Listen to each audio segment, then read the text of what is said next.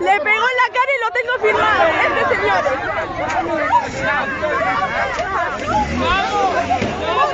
Sí, pegale, pegale. ¿Qué sentiste cuando viste los videos sobre el operativo en Plaza Seregni? ¿Y las fotos sobre el operativo en Castillos?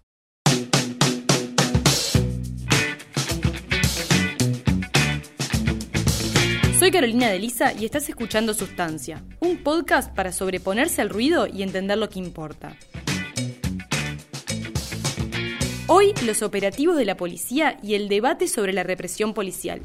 Este fin de semana hubo un operativo de seguridad que estuvo en boca de muchos. Un grupo de adolescentes se juntaron en la plaza de Castillos cuando de repente apareció la policía.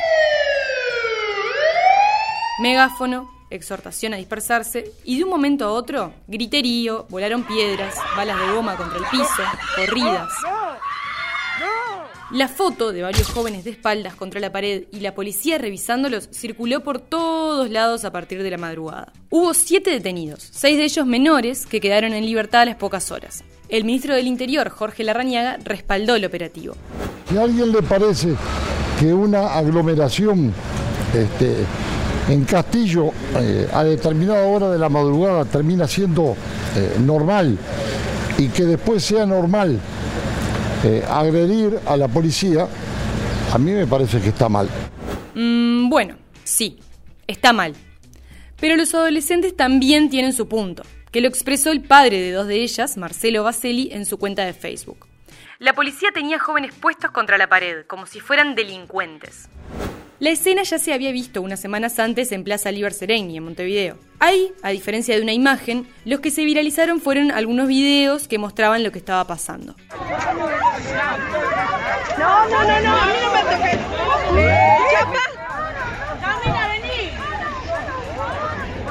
Larrañaga, que mientras fue senador fue el opositor que se puso al hombro el debate por la seguridad, que impulsó la reforma Vivir sin Miedo, una vez que se convirtió en ministro, dio un mensaje muy claro sobre cómo quería que fuera su gestión.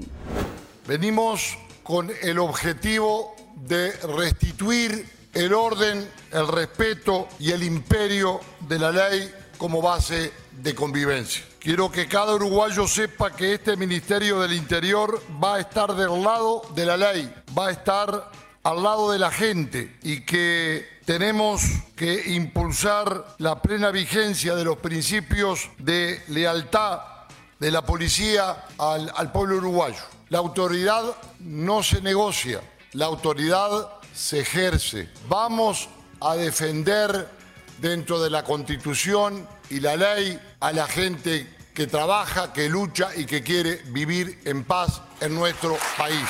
Este ministerio, el presidente de la República y todos los que tenemos por delante esta responsabilidad, respeta y respalda a la policía. Esto es fundamental sostenerlo.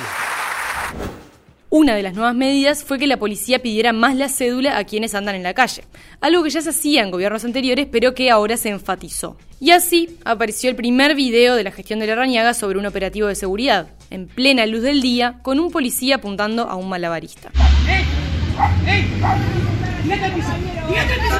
El 5 de marzo, cuando pasó eso en San José, la pandemia todavía no había llegado a Uruguay, pero el jefe de policía departamental, Orestes Leles da Silva, explicó qué había detrás de ese operativo. Ya se dio la orden, con el debido respeto, se identifique a esas personas, se los invite a que se retiren del lugar, que vayan a lugares o las plazas públicas que estén destinadas para ese tipo de, de eventos y en los horarios que corresponda, pero que no pueden estar en las esquinas, no pueden estar en los espacios públicos donde la gente normalmente está disfrutando, porque es un estorbo.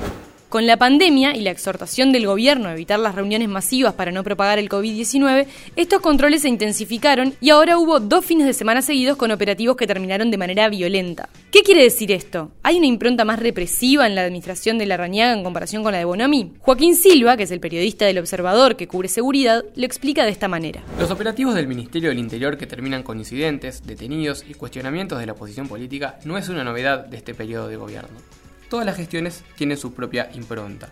La del ministro Jorge Larrañaga fue adelantada el 2 de marzo, cuando el presidente Luis Lacalle Pou reunió a todos los jefes de policías en la torre ejecutiva. Recordemos que las directivas del mandatario fueron tres y muy precisas. Más presencia policial en la calle, cercanía con la población y respaldo a los uniformados.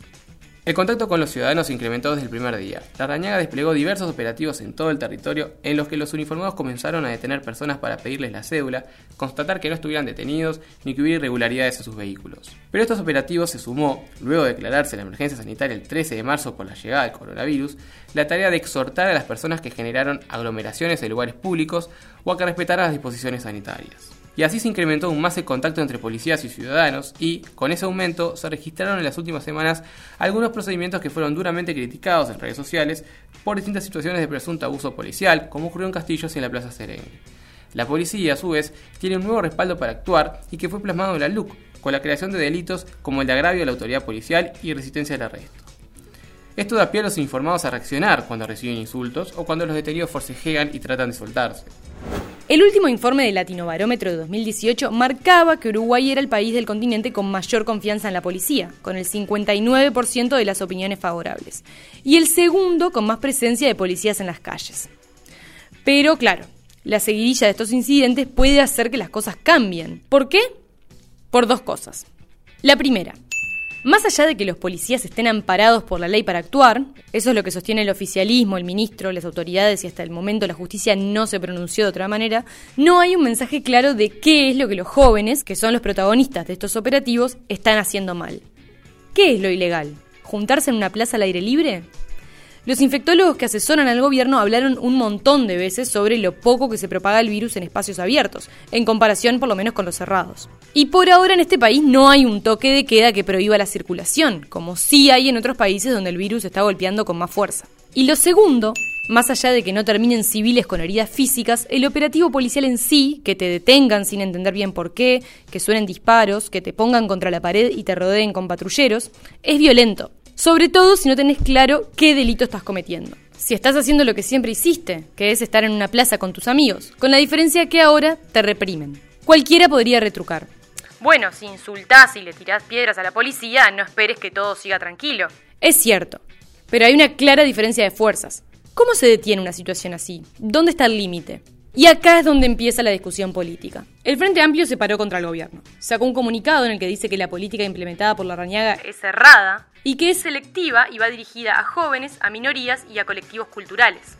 Salieron también otros colectivos a repudiar estos operativos. El bloque antirracista, Serpaj Uruguay, Madres y Familiares de Detenidos Desaparecidos, Reactiva, Cotidiano Mujer, la Intersocial Feminista y la Sociedad Uruguaya de Actores. El principal cuestionamiento es cómo terminan esos operativos, con despliegues que consideran desproporcionados y en el marco legal poco claro en el que se desarrollan. Los senadores del Frente Amplio votaron interpelar al ministro del Interior y esa va a ser la primera que se hará en este gobierno. Enrique Rubio, que va a ser el senador interpelante, detalló en Así nos va cuáles son las respuestas que quieren por parte del gobierno. Aquí no se ha dicho que se quiere voltear al ministro, sino que se ha dicho que se discrepa eh, con la orientación. En, primer lugar, con el diagnóstico, que es un diagnóstico donde eh, parecía que eh, bastaba con pararse de otra manera para obtener resultados espectaculares.